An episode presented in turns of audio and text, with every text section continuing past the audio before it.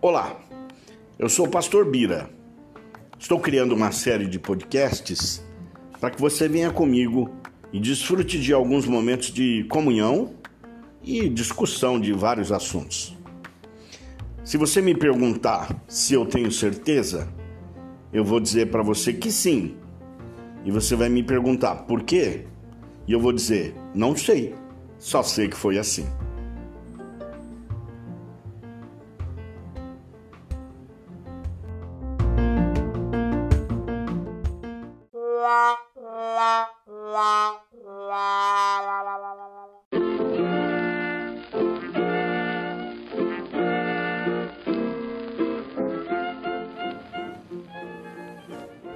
Pois é, vamos começar então o nosso Não Sei, Só Sei Que Foi Assim, com um texto bastante conhecido do livro do Gênesis, no capítulo 6, em que é relatada ali a corrupção do gênero humano. A palavra de Deus diz que o homem se multiplicou e, por se multiplicar, ele acabou se corrompendo e a corrupção se estendeu, se expandiu. E Deus então disse que o espírito dele não mais estaria nem agiria no homem para sempre. E por isso ele viveria apenas 120 anos no seu limite, porque o homem era carnal e esqueceu-se da parte que Deus lhe transmitiu do espírito. Ora, naquele tempo haviam os gigantes, a gente sabe. Quais eram os gigantes? Eu não sei.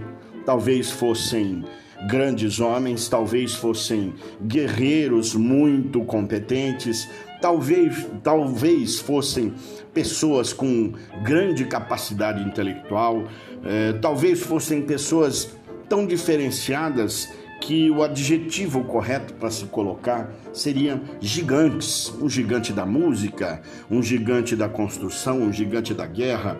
Nessa parte a gente é, deixa para que a Bíblia se auto-explique. Mas Deus então ele observa que todo o desígnio no coração do ser humano era mal. Era mal e ele buscava apenas a sua vontade egoísta, buscava apenas o seu interesse. E nesse momento, então, Deus se arrepende de haver criado. Ora, Deus se arrepende? A Bíblia diz que Deus não é homem para mentir, nem filho do homem para se arrepender. Ora, este arrependimento é uma mudança de pensamento. E não que Deus havia se arrependido. Há uma mudança e ele, como Deus, ele pode muito bem desfazer o que ele fez. Ah, como que é isso, pastor? Não sei. Só sei que é assim. E aí a palavra de Deus continua trazendo a revelação e diz que o Senhor, então, no seu coração, assenta que destruiria o ser humano, destruiria da face da terra o homem, porque o seu desígnio constantemente era mau.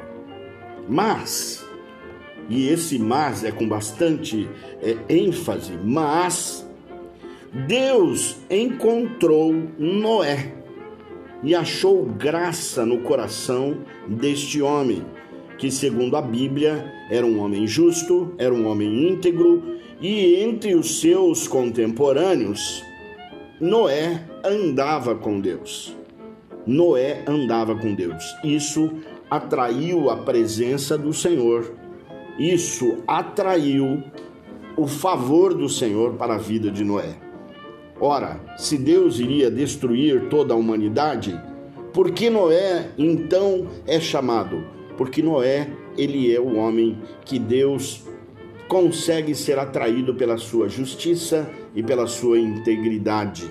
Isso é muito bom sabermos que apesar de vivermos em um mundo cheio de corrupção, cheio de desvios, cheio de injustiças, Deus está procurando um povo, pessoas homens, mulheres que sejam justos, íntegros e andem na sua presença. Deus então anuncia o dilúvio para quem? Para aquele a quem ele de, decididamente, deliberadamente encontrou e endereçou a graça. Então disse Deus a Noé: resolvi dar cabo de toda a carne, porque a terra está cheia de violência dos homens. Eis que os farei perecer juntamente com a terra. E Deus então dá instruções para Noé. A instrução você conhece, você já, você já sabe, você já tem conhecimento. A instrução era para que Noé construísse, juntamente com os seus filhos, uma arca, uma maneira de escapar da desgraça, um meio de escapar da destruição. E Deus então dá um plano de construção desta arca deste barco, deste empreendimento que seria inédito naquele tempo. E olha, irmãos, olhe, meu querido, para se ter uma noção do que houve para que Noé construísse esta arca, você vai precisar ler o texto da Bíblia, o texto do capítulo 6, e que gerou, me gera até hoje bastante desconfiança. Aí você pode me perguntar, pastor, você acredita? Eu digo sim. Aí você fala, por quê? Eu digo, não sei, porque eu tenho fé. Eu só sei que foi assim.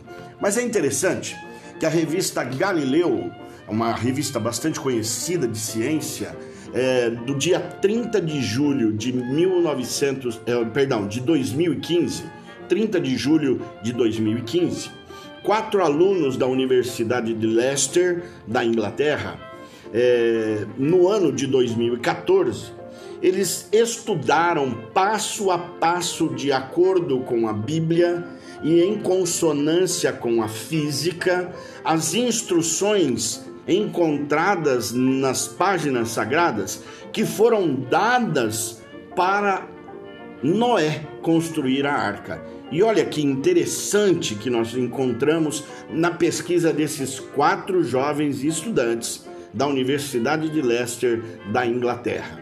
Eles converteram a medida que a Bíblia dá de cúbitos para centímetros. E eles então chegaram ao número de 48 centímetros. Um cúbito seria o equivalente a 48 centímetros. E eles então converteram todas as medidas que estavam em cúbitos para centímetros. E a arca então deveria ter, segundo o estudo destes jovens, que foi publicado na revista da Galileu de Ciência, uma revista renomada no mundo inteiro, a arca tinha 145 metros de comprimento, tinha 24 metros de largura e teria 14 metros de altura. Seria mais ou menos aí o equivalente a um prédio de quase quatro andares de altura a madeira que foi utilizada, a madeira de gofer, era igual ao cipreste. O cipreste é uma madeira bastante densa, é uma madeira bastante capaz de flutuar. E essa densidade se encontrava na madeira de gofer. O peso da arca seria, hoje, segundo o estudo desses quatro rapazes, aproximadamente 1,2 milhões de quilos a arca deveria ter uh, na sua construção pronta. Ah, pastor, e daí? O senhor acredita? Eu acredito. E por quê? Não sei. Eu sei que foi assim. E os estudos estão apontando para isso. O que é interessante é que esta mesma pesquisa, ela trouxe uma revelação muito interessante. A revelação seria que, devido ao tamanho, ao comprimento, à altura da arca, ela poderia carregar 51 milhões de quilos. Olha que coisa interessante.